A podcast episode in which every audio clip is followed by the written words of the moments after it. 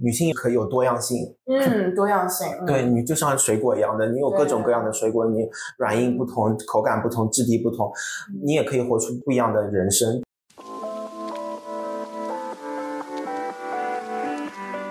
Hello，大家好，Hello，大家好，这里是听说更年期，我是南希。我是思佳。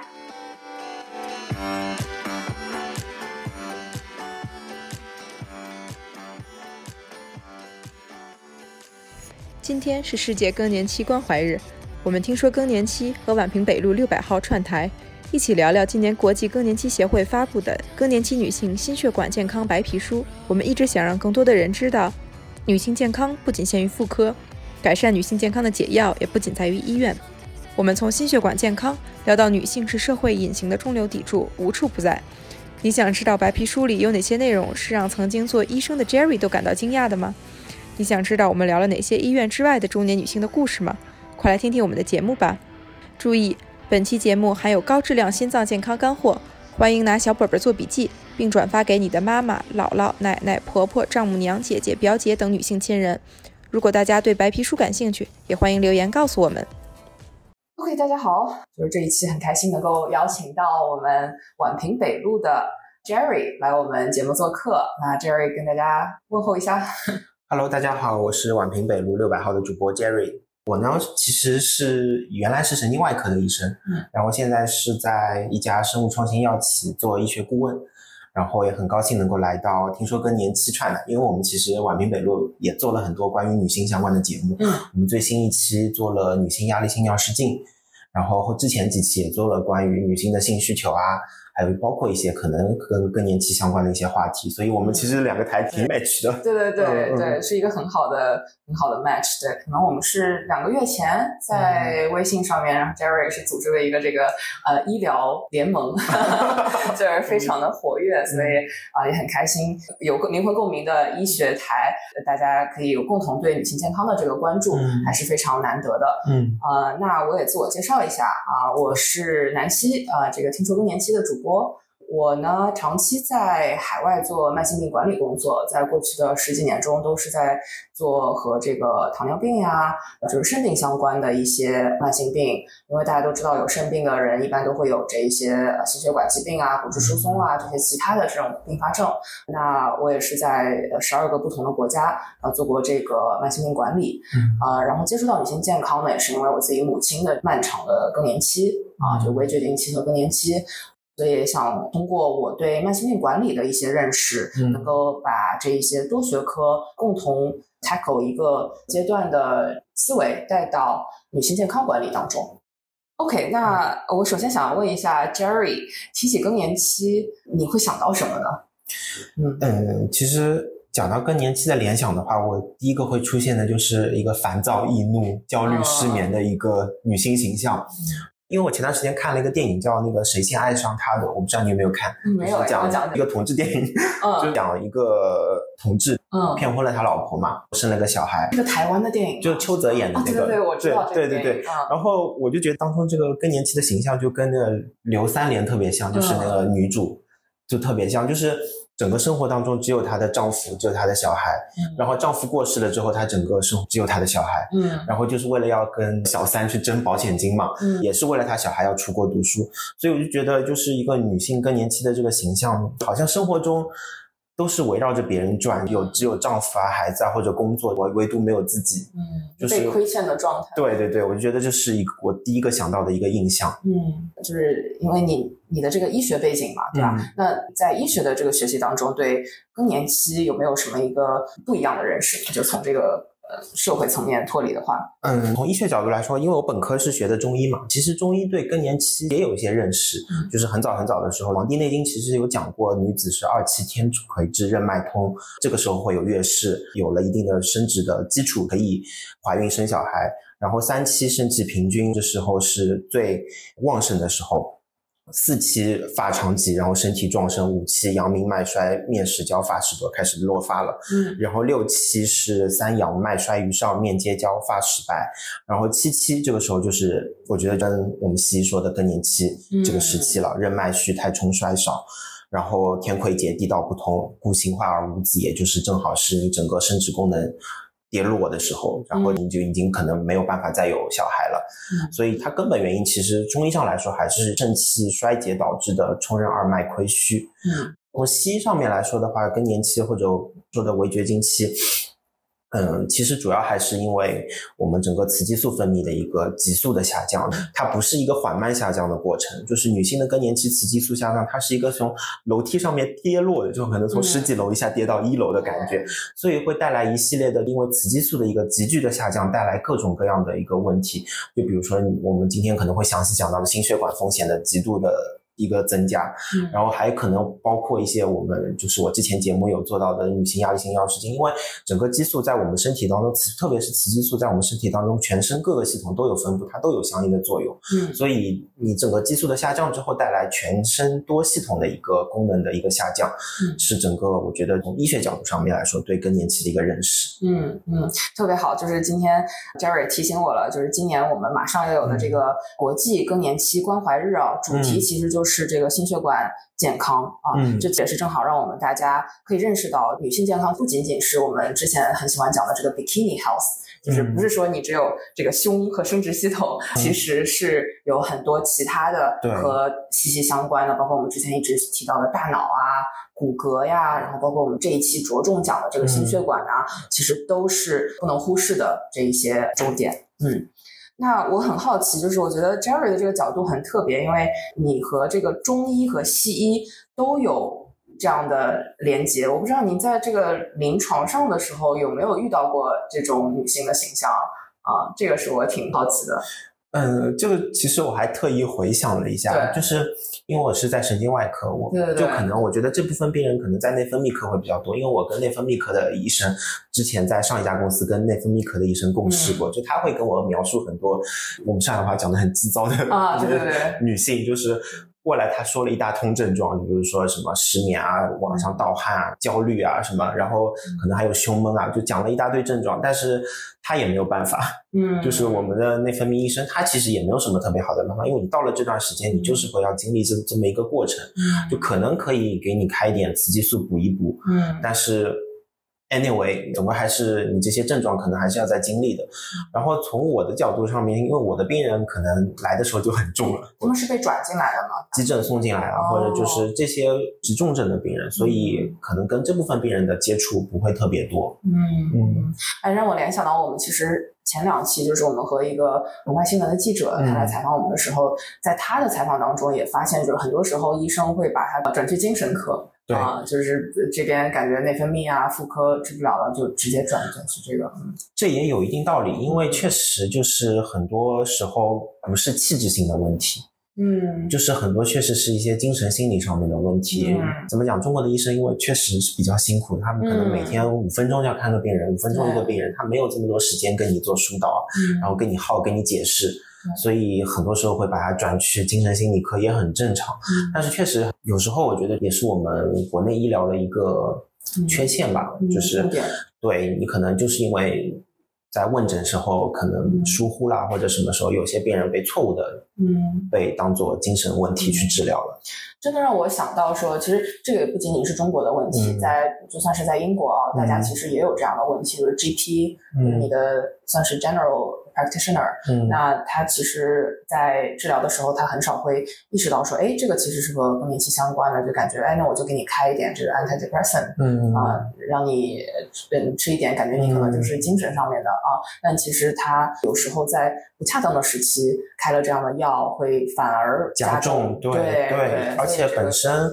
一些 antidepressant 的药，它就会造成心血管风险的增加，对包括代谢的问题嗯，，包括这个性欲的问题，对对对是对。对，嗯，所以就是这个本身还是挺复杂的，然后就让我想起了说，我们最近北京协和医院玉琦教授啊，呃，也是我最近在呃巴厘岛开这个国际更年期会议的时候遇见的这位专家，他们嗯。也是经过了两年的时间，把我们国内的这个白皮书啊，就是嗯。更年期，他们叫绝经期的这个白皮书啊出来了，就是他们的目的肯定也是想解决我们现在观察到的，不管是临床上还是医学上的这些痛点。嗯嗯呃，我们这个节目之前啊，也是分享给 Jerry 了这个白皮书啊，就是还是挺多，我觉得挺好的干货的。然后我还是比较好奇，Jerry 看了这个有没有什么样的一些 aha moments 啊？确实，我有一些蛮惊讶的点，很高兴我能够学习这一篇东西。嗯，确实因为医生是一个终身学习的职业嘛，虽然我也不现在不做医生，好学的。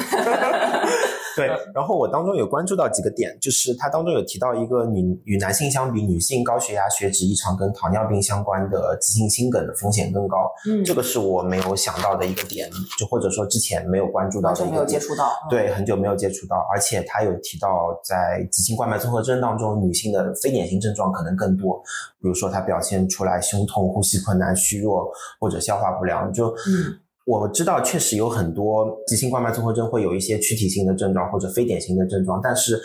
带入到我真实世界临床的治疗当中的话，确实很多时候会被忽略，会被忽视，会被认为是女的在这里无病呻吟，嗯，就可能就会被漏诊啊或者误诊。还有一点，我最惊讶的就是在整个 ACS 的患者当中，年龄小于六十五岁的女性。不太可能在九十分钟内到达什么球囊扩张的八时间，这个是让我非常惊讶的。因为我印象当中，就是我觉得我们中国的医疗水平就是发展的其实非常快。然后我觉得就是特别是这种介入手术，其实可能上海因为我觉得就是医疗条件比较发达，做一个心脏的开通手术或者神经外科的一个脑血管的开通手术，嗯，我觉得是一个比较成熟的一个。医疗工作了，或者说是医疗事件了。嗯，然后，但是我没有想到，竟然在这个疾病当中，竟然会有男女性别的差异，这么大的差异。对，这么大的差异，我就想到，可能我以前确实在接诊的患者当中，女性的中风的女性比例确实不是特别高。嗯。小于六十五岁的，对我接触到的中风的女性，基本上都是六十五岁以上的老年女性，或者就是中老年男性居多。中老年性男性的比例是最大的。但我确实没有想到，就是在这性别当中，其实两者的发病率其实是差不多的，或者说有可能女性甚至因为雌激素的问题，对，反而发病更高，反而他们没有接受到应有的治疗。对，这是让我对对，这是让我最惊讶的点。因为我其实，嗯，我们以前在医学院念书的时候，我们老师也经常说，就是很多时候女性其实她的就诊意识其实反而比男性更强烈，或者说就诊意愿更强，因为他们对自己身体更关注。但我没有想到，哎，在是有原因的。对，但我 一方面是是有原因，就是确实没想到，但是反而在这急重症上面，嗯，女性竟然这么弱势。哦。我觉得我特别理解你，就因为我之前做这个慢性病管理的时候，就是感觉，哎，什么男性医疗、女性医疗不都是一样，都是病人呀，对不对？我们都要好好的照顾。然后，直到我就是开始关注更年期之后，就发现说有两个象限啊，是我们之前就一个是性别的，另外一个是这个年龄加上性别的这个，会发现说好像在女性更年期前和更年期后，它的这个发病率，就是不同的疾病的发病率是很不一样的。对，尤其是在就是我们聊到心血管疾病啊，对，呃，骨质疏松呀，然后包括这个情绪上的、心理上，貌似在更年期是一个转折点。之后，它这个发病率，因为我们说的这个两倍啊，心血管疾病的，再加上我们之前聊到的这个心理焦虑和 depression，就焦虑和抑郁的这个发病率，其实也会是男性的两倍。啊，所以这个都是让我非常惊讶的，所以我特别理解你在听那个时候说，怎么是这样的？为什么我之前是不知道的？对对对，对吧？嗯，对。然后我觉得就是我们在聊到这个男女差异的时候，我还挺好奇，就是呃，你刚刚稍微聊到了一点，在医学院的时候，可能老师会不知道有没有一笔带过，或者是你们在当医学生的时候学习期间，这个具体是怎么样来聊这些话题的呢？啊。确实时间比较久远了，嗯，久远。因为可能因为我们会就是整个诊断学啊或者内科学啊，它会确实会有一些章节是会提到男女性别的差异，特别是生殖系统相关的。但是如果说就是老师的话，他确实没有特别去强调某些疾病的男女性别差异。嗯，而且有一个很大的问题是。我们中国的流调其实做的非常不好。嗯，什么叫流调？流行病学调查。流行病学调查。对，就是我们中国，因为我现在在做医学事务的工作，就是。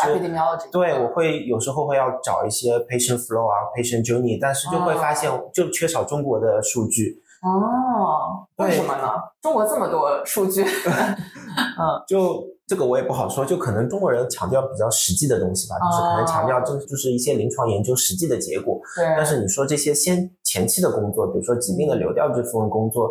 我们也国家也在努力，但是我觉得确实相比日韩、相比欧美国家，我们还是有很大差距的。对，嗯，就没有得到足够的重视。最有感触的是这个症状嘛，就是、我记得当时我妈原来一直觉得，因为我外婆是呃脑出血去世的，嗯然后呢，那她当时就是在更年期期间就是非常的焦虑，她就觉得说，哎，我这个左臂疼会不会是我要心梗了呢？但其实这个症状它并不是一个女性的症状，嗯女性的症状是不一样的。嗯啊，就是我们刚刚也提到了，这个白皮书里面讲到嘛，嗯，所以这个以至于大众的对这个认识也不够清楚啊，对，所以就会产生很多的这种。呃误解误解啊，好，那我们回到就是白皮书上，也很感谢就是 Jerry 刚刚分享了你在读这个白皮书的一些 aha moment。其实我在读这个，尤其是和玉琪教授有了深入交流之后呢，就是希望我们之后也可以把他邀请到我们节目中来啊。呃，我知道这个其实做这个白皮书的背后也是非常坎坷的，他们经过了两年时间的这一个准备，呃，然后也是不同的这个 stakeholder 的一些 alignment，嗯。呃，因为它是源自于这个国际更年期协会的一些呃新的呃政策也好，发现也好，然后我觉得其中一个让我自己有这个 hard moment 的其实是这个翻译啊，嗯。因为我在比如说英国更年期协会和北美更年期协会的大家的翻译很喜欢，尤其是医生很喜欢把更年期说成是这个 refer to climacteric。嗯 climacteric 其实对于这个翻译我也是很困扰的，就是英文里面叫就 N NCBI，就是美国的这个呃医学会，它对这个 climacteric 的解释是 the climacteric stage is the transition from reproductive to the non-reproductive period during a woman's life，就是从呃有这个生育能力到没有生育能力的这个期间的转化。 啊、它可以到两到八年的时间啊、就是在更年期前后的二到八年的时间。然后它其实是和不仅仅是这个生理上的，还有这个心理上的，还有社会上的三种变化。所以当时在白皮书把它翻译成这个绝经期的时候，我觉得呃，一来它好像也是一个最好的一个翻译了，但是与此同时，climacteric 它本身。嗯，这个可能就有一点浪漫主义英文的感觉，因为嗯 climacteric 它其实在两个语言系统中会出现，一个就是现在聊的呃女性医学上，另外一个就是在植物学上啊，因为只有水果会分它是 climacteric 的还是不 climacteric 的，在水果的这个它叫月变型嗯啊，它是一个月变型水果，呃，我们不叫它更年期水果，所以它是一个月变形水果。啊，就是你会发现这个这个可能是一个题外话啊，但我觉得挺有意思的是，有一些水果呢，它是在呃你摘了它之后，它还是可以继续生长的；嗯，有一些呢是你摘了之后呢，它就不能够继续生长的。就是比如说，你看香蕉，对吧？嗯就是你好像摘了它，它好像还是可以继续继续长熟。嗯但是呃，有一些水果，就例如是樱桃啊这种，它好像你摘了之后，它就不会再继续成长了，就是你要在最好的时间给它摘下来。啊啊，就这个，我当时在看的时候还挺有意思的，就因为它和这个乙烯对水果的这个方式比较相关嘛。呃，乙烯是一种水果的这个成熟激素，让我想到说，我当时看到这个 parallel 就觉得很有意思，就是如果你是一个月变型水果，然后你在一个就是你在一个合适的时期摘采摘了之后，你其实可以继续成长的，嗯就不代表说你好像绝经了，我就没有嗯接下来的没有价值了嗯对，然后所以我觉得这个特别重要，然后我就觉得非常可惜，为什么我们中文就没有一个这样合适的翻译呢？就是因为绝经大家给他的那个感觉太负面了。嗯，我们翻译的还有一个点就是，我觉得“绝经期”这个词有一个问题，就是我觉得这个好像是一个刹那的事情。对，绝了就绝对没了。对，但其实你像英文的解释当中，它其实提到了两到八年的时间，就是我们就因为一个“期”字就总结了他两到八年的这个整个而且是漫长的前后过程两到八年，对，嗯就可能这样子算下来有十六年，十六年，对，嗯，所以确实就是中文的翻译上面，看将来不知道可能有没有更好的一个翻译。语言的艺术啊，对对对而且我觉得就是，比如说水果，就是觉得水果这个太棒了，因为他说，嗯，它在水果中这个乙烯从水果中自然产生，导致每种水果的颜色印度风味和特有的香气发生变化，嗯就感觉哇，这个太美好了。这种嗯女性如果是这样的话，嗯，anyhow，这个就是一个题外话，但是我就特别想跟你分享，嗯因为我在看到这个的时候就脑洞大开，嗯，就是想到这个。学习了学习了。嗯嗯，那我们回到这个主题上面啊，这个嗯白皮书上提到了心血管疾病的一级预防措施，呃，也是通过这个柳叶刀委员会最终制定的一些底线的措施。那其中包括呢，就是我们呃意识上的怎么样对女性的这个教育，然后包括我们对这个医务人员的这个筛查呀、检测呀、早期干预的一些认知，然后对于风险因素的一些管理，还有一系列对整个医疗系统的一些建议。嗯，我就比较好奇啊，就是这一些可能它是一个从国际更年期协会的角度来聊的。那当然我知道这个玉玺教授，大家都是在说怎么样把它落地啊，嗯在中国落地。我很好奇，Jerry 看到这些措施的时候，你是一个什么样的感觉？因为你也是在这个医疗系统摸爬滚打了很长时间了啊。嗯，它容易落地吗？不容易。啊，嗯就是确实我前面也讲到的，因为国内的临床工作者的工作非常的繁忙，就是有一些这些本身我们专科的量表其实就已经非常多了。你看他这里又提到了一些，比如说在制定生殖里程碑更多的这些量表，嗯所以就是首先我觉得整整个女性更年期或者女性的心血管疾病这个。本身这个疾病它是一个多学科合作的一个疾病，嗯，就不可能涉及到了不只是心内科、心外科，还涉及到了内分泌科、生殖妇科，对，整个各个科室可能需要一个多学科合作，我觉得这是第一点，就是大家都要有这个共识，就是嗯包括你在可能如果要落地一些具体的一些量表，可能比较困难，但是嗯在一些病史的及时的沟通上面，嗯我觉得是可以各个科室之间有更多的一些互相的沟通合作的。嗯因为其实我有印象的是，我有一些病人吧，是以前的病人，他其实发生了一些脑血管的意外，对，其实是因为口服避孕药引起的。嗯那其实，如果这些在处方避孕药的这些妇科医生啊，或者就是他在药店买的时候，自己买这些避孕药的时候，也能有一些及时的提示，说你要注意嗯。随时监测你的凝血功能对，因为有时候患者教育不只是医生来做的，可能各社会层面上面也需要做一些患者教育。那这是从患者的角度来，像从医生的角度来说，就像我前面提到的，一个是多学科合作，然后另外一个我觉得点是我们确实本身医生对女性的这个认知，俗话说起来，我们医生里面其实没有男女性别差异的，嗯大家看病的时候其实都一样看，但是确实可能因为在生理构造上面，在女性的这个特定年龄上面是有一些不一样的，在这个上面，医生的教育上面也是需要更多的嗯努力。对，嗯一个是医生的同理心，还有一个就是我觉得就是还是需要一个企业的推动，嗯，因为很多时候医生他自己时间很忙，他可能只能挣扎在他自己的那个专科的里面的东西。就已经很多事情，已经很多事情了，对，确实这时候需要一些企业来覆盖一些医生教育的工作，嗯。而且现在因为我我我只能这么说，企业比较急功近利嘛，他们的可能患者教育或者医生教育都只做在他企业指的是药企，对企药药企其他的，我我主要指的是药企，因为我现在在药企工作，就是他们可能只会专注在，比如说我上一家公司是在内分泌科的嘛，就是啊对他就可能只深耕在内分泌科，他覆盖的 KOL 也都在内分泌科，但是嗯。其实很多时候你可以适当扩展一下你的嗯专家人覆盖面啊或者什么，然后因为确实很多病人他会有一些转诊的病人，嗯。当然现在我们在制定药企的市场医学策略的时候会考虑到这些转诊的情况，嗯。但是仍然是把它按照生意大小的划分，然后来决定多少投入。嗯当然，这从商业化逻辑上面来说没错了，嗯。但是我觉得我们企业有时候也要承担一定的社会责任，就是有一些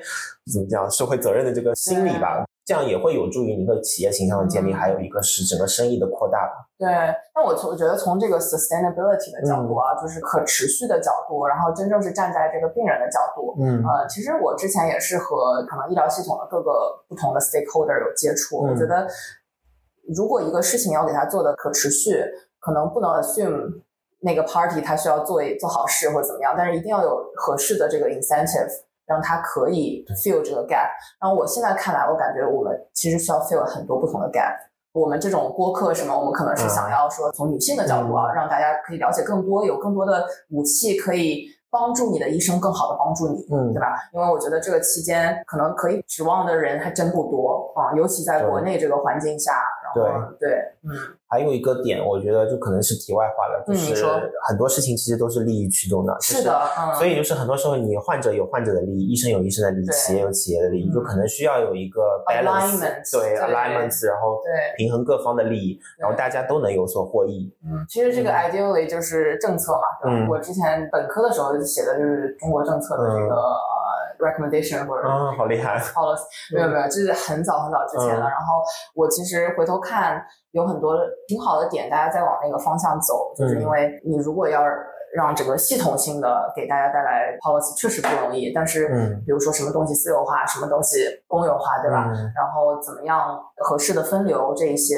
我觉得虽然有进步，但是我觉得还是道阻且长。从我们这个是是，嗯从国内的角度来说是是。嗯嗯，那咱们这个白皮书中啊，其实还提到了呃，就是被低估的因素，包括心理、社会风险因素啊，这个我们嗯常提到的抑郁和焦虑啊。我不知道之前呃 Jerry 有没有看过那个呃呃，好像在哔哩哔哩上挺火的一篇视频，就是他妈妈更年期抑郁了，嗯然后后来呃自杀了，然后看到他的淘宝的那个嗯。购物购物车里面全都是给他小孩买的东西，他爸爸买的东西，然后给自己买的东西就没舍得买，就在那个购物车里面。嗯。啊，然后呢，包括这个白皮书中也提到了这个虐待和亲密伴侣的暴力啊，包括这个诱导慢性压力啊，这个我们在之前的那个更早知道节目中有提到过。啊，然后还有这个社会经济和文化地位、种族和贫困啊、健康和这个环境风险因素啊，包括这个空气啊、这个环境健康这一些，所以就是种种啊，就感觉它其实不仅仅是我们狭隘提到的这个生理健康的问题，呃，然后也不仅是在医院，甚至是在家庭，甚至整个社会结构上啊，对于嗯中年女性的这个困境，我觉得这个还是很值得我们思考的。嗯，对，看到这里，我其实可以分享我最近吃的一个瓜，哦，就是？就是我最近一些自己的一些感受，或者嗯跟我们另外一个主播讨论下来的一些感受。嗯，我不知道你最近有没有关注陈明，就是奇葩说那个陈明。哦，有有有，他有一个，他有一个瓜，就是有一个他的微博的粉丝吧，曝光了跟他的哦四个月是吗？对，曝光了跟他的聊天记录。嗯然后当时我在看这个瓜的时候，我是觉得，哎，陈明的聊天记录好像没什么问题，嗯就是觉得好像是挺正常的，就是跟他也很克制、很嗯恪守礼仪的。我觉得一些、嗯一些回答，，对，相敬如宾的一些回答。然后，但是我跟我另外一个主播讨论的时候，他就说，你不觉得陈明的这些回答就是有一种进可攻退可守的你给我举感觉吗？个例子，让我体会一下。就是曝光的那个小姑娘，她说她通过各种方式加到了陈明的微信嘛，然后就在微信上面可能两三点的时候跟他说。啊，我失眠了，好焦虑啊，难过什么？然后陈明可能过了大概两三个小时吧，他就三四点的时候回了，哎，怎么了？怎么失眠睡不着了？三四点的时候回，就想怎样？然后我当时看起来，我觉得挺正常的，也没有什么很暧昧的那些话语。我跟我那个另外一个主播聊的时候，另外一个主播就说，你就觉得正常来说，其实应该就不要回这种微信啦，因为就是三四点回这个很对。然后这个不是我们讨论的重点，哦重点是 对，重点是陈明把他老婆请出来。他老婆就是写了好多小作文，就是说这个小姑娘有问题啊，什么嗯有精神心理的问题啊，什么然后说她老公怎么怎么优秀啊，然后说她老公已经是很恪守礼仪啦，就是已经很礼貌了，而且没有做任何过界的事情。过界的事情，嗯然后就觉得这小姑娘各种有问题。嗯，呃我看到的时候我就觉得，为什么要把他老婆拿出来？所以你不舒服的点是他老婆出来对他站台这样。对，我就觉得这个事情是你自己惹出来的骚，那你自己正面回应就可以了。你把你老婆拿出来，然后他老婆写了超多小作文，就感觉嗯他老婆是陈明的太难了迷迷妹一样，就是感觉被他洗脑了，就是嗯眼睛里只有陈明这一个人，然后像其他事情他没有办法思考。就是这个 case，我就想到我们之前遇到的一个很糟心的合作项目的时候，另外一对夫妻嗯。也是同样的情况，嗯。就是这个老公做了一些很过分的事情之后，嗯。拿他老婆出来挡枪，就是各种嗯。坏人或者黑脸就让他老婆出来唱，对。然后各种发疯文学，对。然后各种小红书上发嗯，很一些糟心的内容，嗯。然后来恶心我们。对，他自己就躲在后面做好人。好像女性就要扮演这种非常对疯狂的对，就好像就是你要发疯，你可以自己发疯，你为什么要怂恿你老婆出来发疯呢？对对，就我就觉得这个其实也是一种暴力，嗯，是的，的就是这个是我觉得是长期被大家忽视的一种暴力。可能他像现在因为读了很多书，什么煤气灯效应啊，什么 PUA 啊，什么这些，就大家对这部分的冷暴力已经有了解了。但是这个暴力，我觉得大家都没看到。嗯，故意把你老婆培养成一个疯子，然后你好像你一直就是文质彬彬、很有礼貌的一个人，保持他的形对，保持形象，然后。恶人三八的事情都让老婆来做，嗯嗯嗯，我觉得这个点倒是我没有想到的。对我觉得就是确实就是我觉得女性可能从另外一个角度看啊，就我不太了解他们两个具体是怎么样的夫妻关系。我觉得有时候夫妻关系只有他们两个人知道具体是怎么样的，对吧？就是两个人的亲密关系中，就是到底是怎么样的平衡啊？就只有关系方面他们自己知道，但是可能我们外界看来就觉得。哎，为什么发疯的形象要是女性的形象？然后包括我记得我们刚开始节目的时候，我问你说对更年期女性的一些刻板印象，大家都会觉得哦很急躁、很愤怒。但其实这可能是她在那个特定的时期，她需要担任起这种可能不仅仅包括保护孩子的责任，还要保护老公，还要保护父母，就是太多的责任在她身上了。然后她展现出来的形式就好像哎。你就是一个很不可理喻的人，但其实他这个背后有很多很多的压力和原因。嗯，对，有很多很多的因素。就是你前面说的，就是他为了保护这个家庭什么，我能理解。但是我不支持、不赞同的是，如果他的伴侣有能力保护这个家庭，为什么大家不分担这个工作，而是要你一个人冲在前面？冲锋陷阵，这是我不能理解的事情。我觉得这个尤其好像在东亚的环境下特别的，就不不仅仅我觉得可能是中国的这个环境下特别的普遍。就是我见到很多，呃，就可能这个社会上大家会觉得你男性是应该很很强势的，然后是应该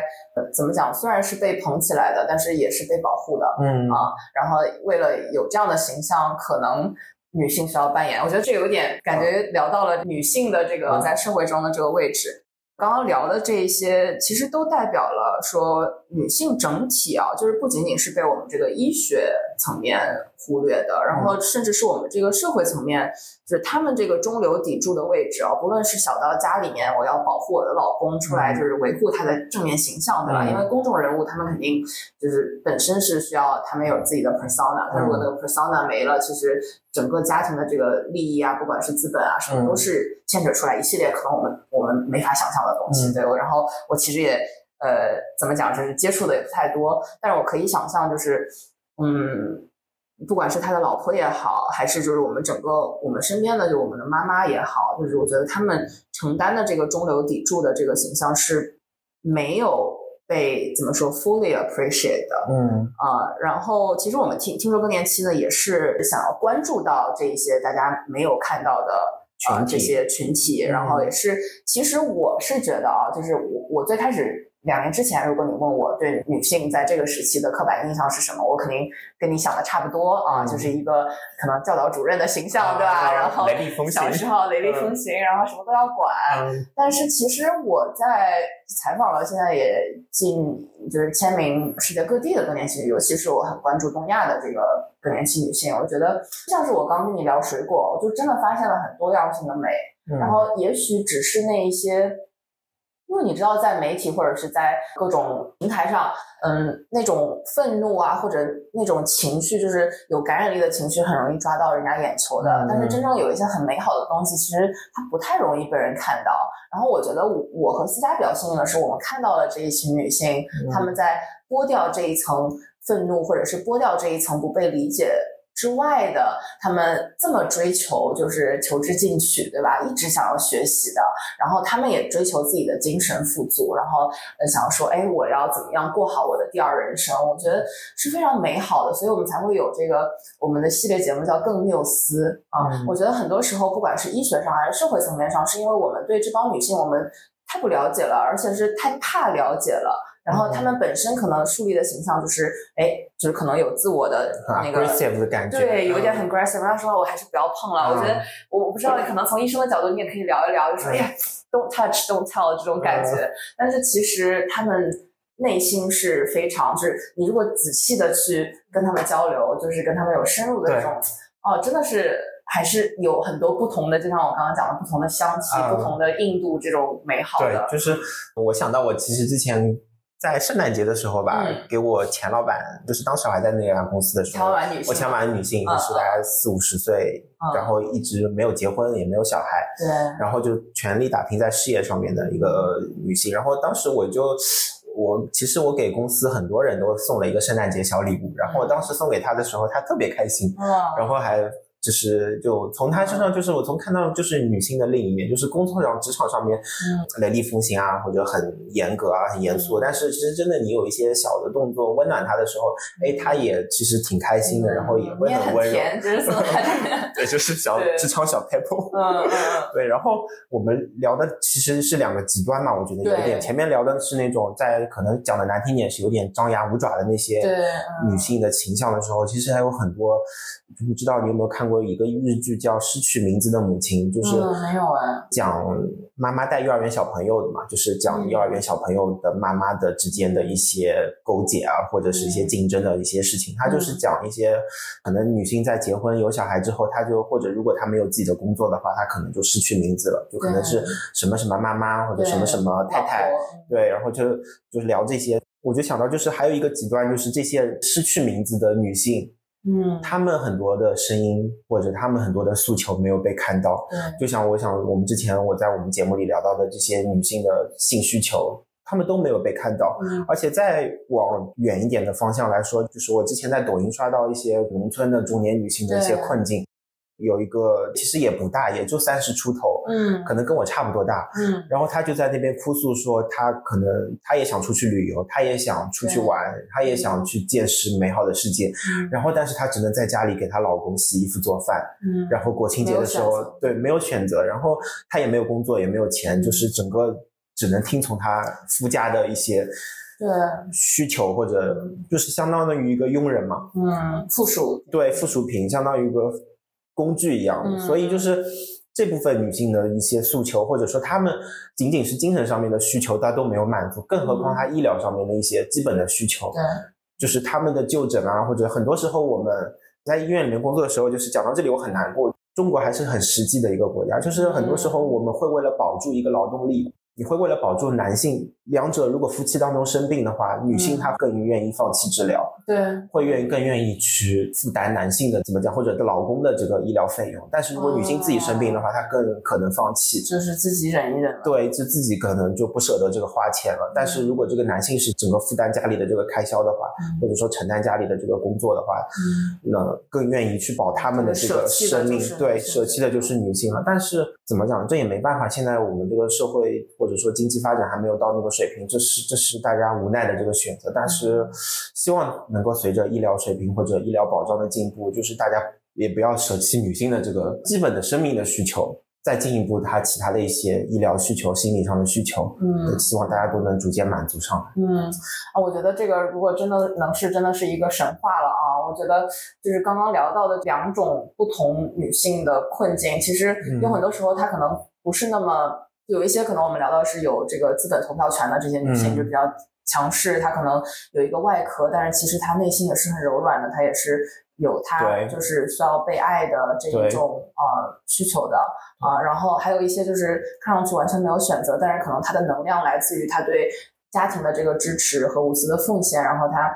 我们经常讲百分之全球百分之八十的这个呃。就是 healthcare，就是 spending，就是我们的医疗的费用，其实嗯决策权是在女性手上的，不管是嗯家庭的这个医疗的决策权，还是个人的。但是我觉得刚刚从 Jerry 的这个分享中，让我想到了我之前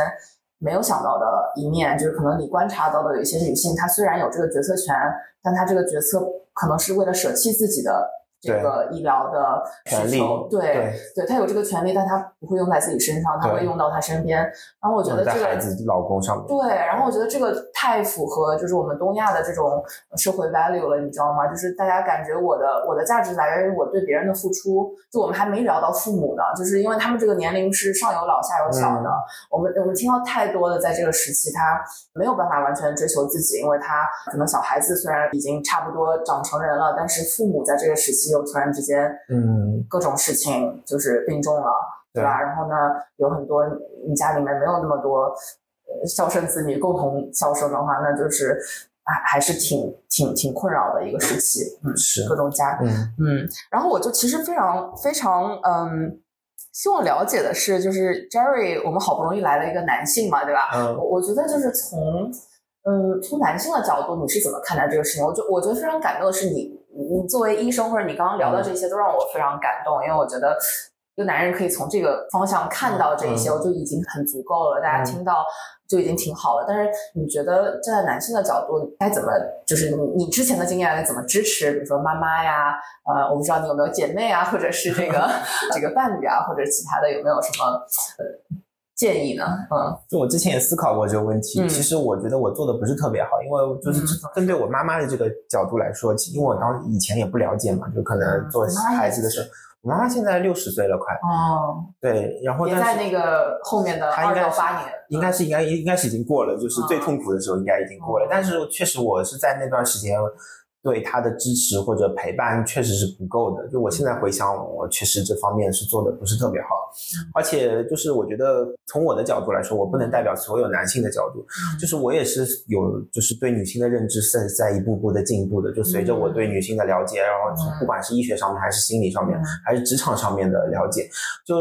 我初入职场的时候就忍不住会八卦嘛，就会从男性的角度来说，就觉得哎呀，他就是像我们对像我们某某总，哎呀也没结婚什么也没有小孩，哦就拼事业，好像哎呀这他他是不是怎么怎么样，有什么问题什么的。但是后来随着就是对这个人或者对整个女性这个群体了解多了之后，我就会想说，这是他的选择，他的自由，我尊重他，我我没有必要在后面我去非议他什么，嗯这是一个点。然后另外一个点就是。女性有自己的，就是可以有多样性，嗯，多样性，嗯。对你就像水果一样的，你有各种各样的水果，你软硬不同，口感不同，质地不同，你也可以活出不一样的人生，就不是说只有像我们传统的结婚生子，然后带小孩，侍奉公婆、侍奉老公这一条路。但是侍奉公婆也没有错，如果他真的是这么选择，他觉得这样好，对也好了，对，但是我们从男性角度不要去非议人家任何的选择，或者说他在面临一些困境的时候，我们主动伸出援手。嗯，就是我你是怎么伸出援手的呢？有 没有具体一点的？我除了给你老板送礼物之外，哦这个我还现在现在我还想不到什么具体的，嗯，但可能我们现在做播客其实也是伸出援手的一种对，啊非。常，嗯，对吧？就是很多时候对女性健康的这些力所对力所能及的一些医学科普什么的，就是一些伸出援手的动作吧。嗯嗯 嗯，但我觉得就是我还挺好奇，我觉得 Jerry 你是一个，就可能从你刚刚描述，你是从这个职场上慢慢的感觉到，慢慢可能自己的成熟、个人的成长，也看到了就是 appreciate 不同女性的这种、呃，我感觉你现在描述的形象很是这种往女性主义的角度走的一个男性啊。然后我其实比较好奇，就是我觉得你的沟通方式啊，其实很多时候可能你在职场上的一些技巧，或者是有没有什么可以分享给其他的男性，就是你在和其他女性，尤其是这个年龄段的女性沟通的时候，有什么样的沟通技巧，可不可以分享一下啊？嗯，沟通技巧的话，我觉得嗯把握一个原则就是尊重。嗯就是我特别讨厌那种油腻轻浮，嗯，就是你怎么表现这种不轻浮的尊重呢？就是有事说事，嗯正常的说，正常的聊，就不要说带着那种好像你没有结婚，然后就可以说一些越界的话，嗯，或者态度，表达一些轻浮的态度，大家避免这个点嗯，我觉得把握好尊重的这个原则，其实就因为大家都是普通人，大家都很好沟通，没有什么，不是说更年期女性就是妖魔鬼怪什么需要你全副武装跟她沟通，嗯。你正常的沟通，真诚就是必杀技嘛，你真诚的跟她说什么事情。觉得都能沟通的很顺畅了，所以我觉得职场上面我没有觉得在更年期的女性当中我遇到什么特别的，她们对我什么或者有特别的态度啊或者什么，嗯就很正常，就很平等的交流就可以了。嗯嗯嗯嗯，挺好，真诚就是必杀技。嗯，就是能不能最后我问一下，就是对我们节目的一些想法和反馈？就是我对你们节目的第一个印象，就是因为当时看到你们节目的时候，我就想说，哇，更年期你可以做这么多，做 了五十几期了。对。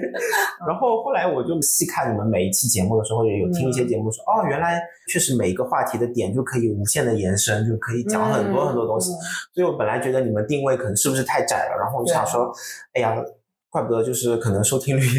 对对对，没有那么高，没有那么高。但是我后来想想，嗯其实你们做的节目也非常有价值，不是说为了要迎合听众，或者说要迎合整个市场，就是要做收听率高的那些节目。很多时候那些没有被看到的需求，或者说大家市场上面不是那么认可的需求就不做了。所以我们也想说，有一些疾病啊，我们将来自对我们自己节目的也是一个鞭策，就是说不会因为为了追求收听率，然后想说就是只做一些大众想听的一些节目，或者想听的一些疾病的科普。嗯，那些没有被关注到的疾病啊，嗯罕见病啊对，我们也想聊一聊，让大家有所了解。那包括，嗯，像听说更年期这个节目，其实我觉得一个小建议就是可以跟更多的请一些男性的一些、嗯，我们非常想。嘉宾，就是可以再来多聊一聊，就两性关系的角度上面多聊一下，可以请一些中年男性，因为我还现在还比较年轻，嗯，对，就是 很年男性对有一些体会我可能说不出来，但是嗯。尤其是一些中年男性，他们跟这些更年期的女性可能打交道更多，所以他们的那些视角啊，或者说他们有一些困惑，对，能够让他们能够听到或者能够表达，我觉得嗯我可能会更好。特别好。如果你有男性的这个 candidate，欢迎欢迎邀请到我们好的好的好的好的对，嗯好，那今天也非常开心，我觉得我们我们两个录的也挺欢乐的，嗯就感觉两个 FP 各种看啊。那我们今天就录到这儿，好，谢谢嗯谢谢 Nancy。好，谢谢你。不知道今天聊的哪些内容最打动你？欢迎大家留言告诉我们。下期节目我们邀请到了一位刚刚在《自然》杂志发表雌激素与女性大脑研究的科学家，来聊聊他的项目，非常精彩。欢迎大家订阅我们的频道，不错过任何精彩内容。咱们下期节目见。